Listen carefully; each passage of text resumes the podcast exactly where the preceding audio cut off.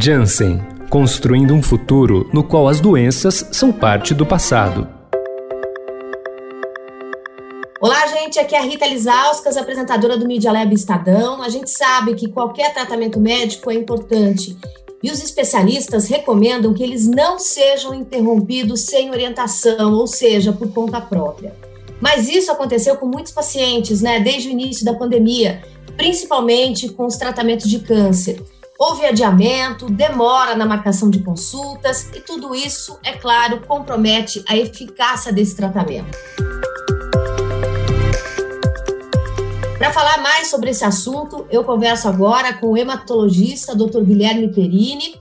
Doutor, hoje a gente vai falar sobre a leucemia linfocítica crônica. Eu queria que o senhor falasse um pouquinho para a gente quais são os sintomas iniciais que deveriam servir de alerta para esse tipo de câncer e quais são os exames de rotina que são recomendados para um diagnóstico precoce. Seja muito bem-vindo ao nosso podcast. Oi, Rita, obrigado por me receber aqui. Eu acho que antes da gente falar de leucemia linfocítica crônica, eu sempre gosto de falar de leucemia, porque eu acho essa uma palavra que é muito carregada uh, e muitas vezes os pacientes têm muito medo dessa palavra. Então, só para a gente entender o que é leucemia, leucemia vem do grego, leuco é branco, hemo é sangue. Não seria uma tradução de sangue branco, mas o que a gente está realmente querendo dizer que leucemia é o aumento de glóbulos brancos uh, de origem neoplásica. A imagem que as pessoas têm na cabeça de leucemia são as leucemias agudas. São aquelas leucemias que o paciente precisa internar, tomar quimioterapia, tem queda de cabelo, muitas das vezes precisa de um transplante de medula. Mas a gente tem um outro grupo, que são as leucemias crônicas que hoje em dia o tratamento é muito diferente. Então, por exemplo, a leucemia mieloide crônica, hoje ela é tratada com um comprimido por dia, e o paciente tem uma expectativa de vida completamente normal. A leucemia linfocítica crônica também está passando por esse momento. Tá? Então, a leucemia linfocítica crônica tinha um tratamento baseado em quimioterapia e agora mudando para essas novas terapias-alvo. Como que é feito esse diagnóstico? Geralmente, a leucemia linfocítica crônica é um achado de exame. É o paciente que vai num cardiologista ou a mulher que vai no ginecologista, colhe um hemograma e aí vê um aumento dos linfócitos. Aí, geralmente, esse paciente é encaminhado para o hematologista, a gente faz alguns exames uh, complementares e chega esse diagnóstico. Interessante da leucemia linfocítica crônica é que nem todo mundo precisa tratar de cara. A gente só vai tratar pacientes que tiverem sintomas. Aqueles pacientes que só têm um aumento dos linfócitos, a gente vai observar. Ah, e quais são esses sintomas? Então, os sintomas podem ser decorrentes de alterações no hemograma. Então, por exemplo, o paciente que tem uma anemia pode se sentir mais cansado, um pouco de palidez, ah, aquela cor mais amarelada. O paciente que tem plaquetas baixas pode ter sangramento uh, na hora de escovar os dentes, um pouquinho pelo nariz, roxos, hematomas quando sofre alguma pancadinha. E tem os outros sintomas que a gente chama de sintomas B, né? Então é febre, realmente uma febre no fim do dia, não muito alta, sudorese noturna, e aqui a gente tem que falar um pouco, porque num país tropical como o nosso, sudorese noturna tem que ser uma sudorese muito significativa, daquele paciente tem que trocar a roupa de cama, tá? E perda de peso. Além disso, essas células da leucemia linfocítica crônica podem se uh, acumular nos nossos linfonodos, nas nossas ínguas. Então, o paciente pode perceber ínguas pelo corpo. Se esses sintomas uh, são significativos, aí sim que a gente vai tratar esse paciente. Doutor Guilherme, houve aí então uma melhora no tratamento, né? O senhor falou das terapias-alvo, ou seja, é, esse tratamento melhorou, mas para que ele seja feito, é importante que as pessoas não deixem os exames preventivos de lado, né? Eu queria que o senhor falasse um pouquinho quais são os exames de rotina que são recomendados para os pacientes não adiarem, né? Quando a gente tem, obviamente, é, essa leucemia em vista. Olha, o que a gente pode dizer é o seguinte: é, quando o paciente tem algum sintoma, obviamente ele tem que procurar um médico, independente de qualquer que seja.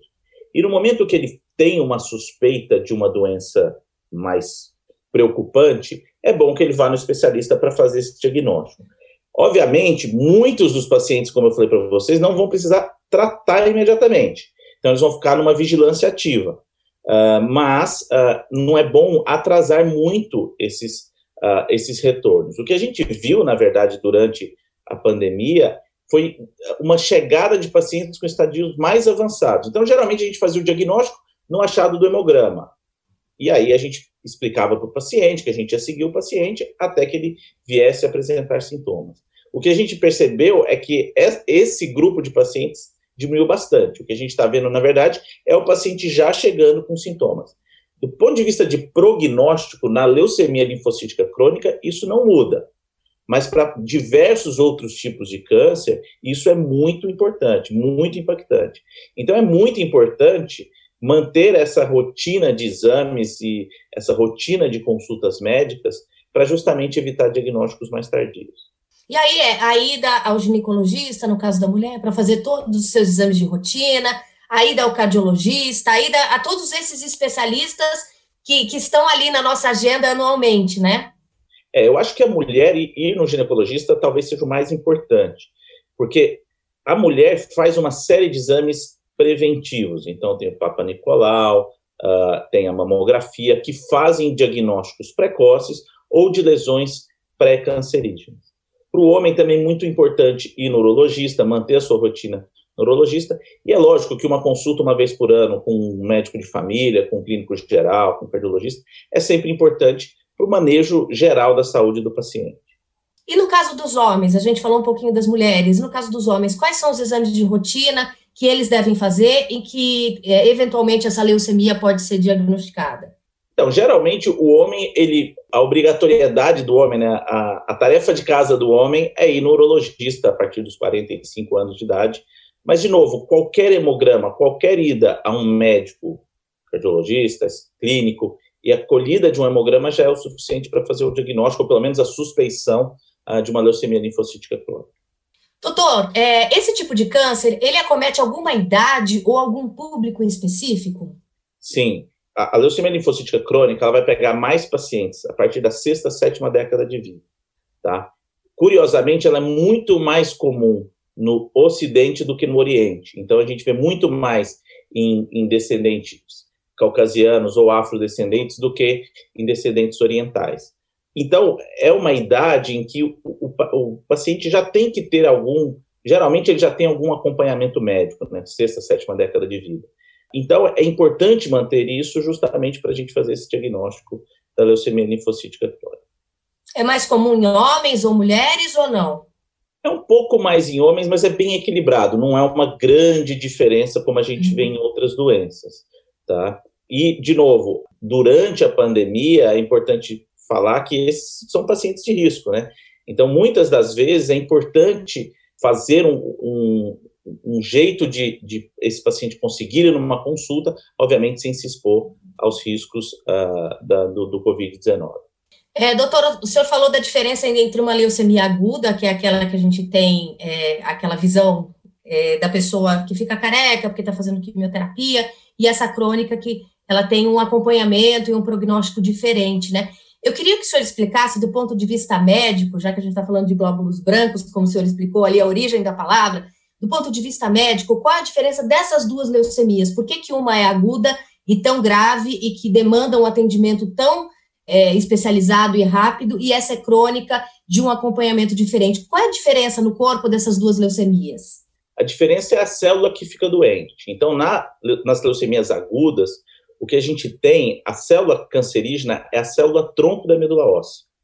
E ela tem uma proliferação muito rápida, daí chamado aguda. Então, muito rapidamente, essa célula tronco, ela toma a medula óssea do paciente. Então, as plaquetas caem, as hemácias caem, os leucócitos caem. E essa célula, ela é incapaz de amadurecer, então ela é incapaz de fornecer células maduras. Tá? Então, é uma doença agressiva que precisa de quimioterapia, muitas vezes transplante de medula. A leucemia crônica é diferente. O que você tem, na verdade, é uma proliferação de células maduras. Muitas das vezes, morfologicamente, até muito próximas de uma célula normal. E aí, a, capac... a agressividade dessa doença é muito diferente. Então, a leucemia linfocítica crônica, expectativa de vida em décadas. 30% dos pacientes nunca vão nem precisar tratar. Então, é uma, são doenças completamente diferentes. E, obviamente, hoje em dia a gente entende muito bem quais são as vias que estão desreguladas nessa célula. Então, através disso, por exemplo, que a gente desenvolve terapias-alvo. Eu acho que essa pergunta que eu vou fazer é, agora, ela parece meio óbvia, mas ela não é, principalmente num tratamento como esse. O senhor diz que é, o paciente tem décadas né, de, de, de vida por conta dessa doença. Mas por que mesmo assim não se deve interromper um tratamento de câncer, nem durante uma pandemia, doutor? Olha, a nossa preocupação sempre é, como médico, colocar na balança os riscos e os benefícios, né? E, obviamente, ninguém aqui está diminuindo uh, o risco do Covid. A gente está aprendendo, na verdade, muito sobre essa pandemia, né? É uma pandemia relativamente nova. Agora, a gente já sabe que algumas vezes interrupções do tratamento de câncer são prejudiciais para o desfecho final do tratamento. A gente quer curar esses pacientes ou controlar essas doenças o mais tempo, o maior tempo possível. Então, precisa colocar nessa balança qual é o risco e o benefício. E qual é a melhor maneira de se fazer isso? É sentar com o seu médico. Sentar com o seu médico, conversar com ele, explicar. Uh, a gente vive um país, num país continental, então tem regiões que, que o Covid está acelerando, outras está desacelerando, e aí, junto com o médico, bolar essa estratégia. Qualquer tomada de decisão que seja unilateral, seja só do médico, seja só do paciente, muito provavelmente não vai estar embarcando todas as necessidades, nem do médico, nem do paciente. Doutor, e as instituições de saúde elas já estão preparadas para dar continuidade aos diagnósticos, aos tratamentos de câncer durante é, a pandemia? Existe ali uma discussão de um represamento que, que em algum momento pode vir com força, né? É um momento que pode acontecer a partir de agora, que a gente vê um, uma diminuição dos casos de coronavírus, embora a situação ainda seja muito grave, né? É, como é que esses locais estão se preparando para essa retomada? Então, essa eu acho que é a grande uh, boa notícia que se a gente pode tirar alguma boa notícia dessa pandemia. A maturidade das nossas instituições de saúde foram muito, foi, ficou muito claro para a gente. Então, assim, eu trabalho em diversos hospitais e posso falar que todos eles mostraram uma extrema seriedade na hora de criar os fluxos para essa pandemia. Então, separação de pacientes suspeitos, entradas separadas em pronto-socorro. Então, as instituições de saúde estavam muito prontas para esse tipo de problema.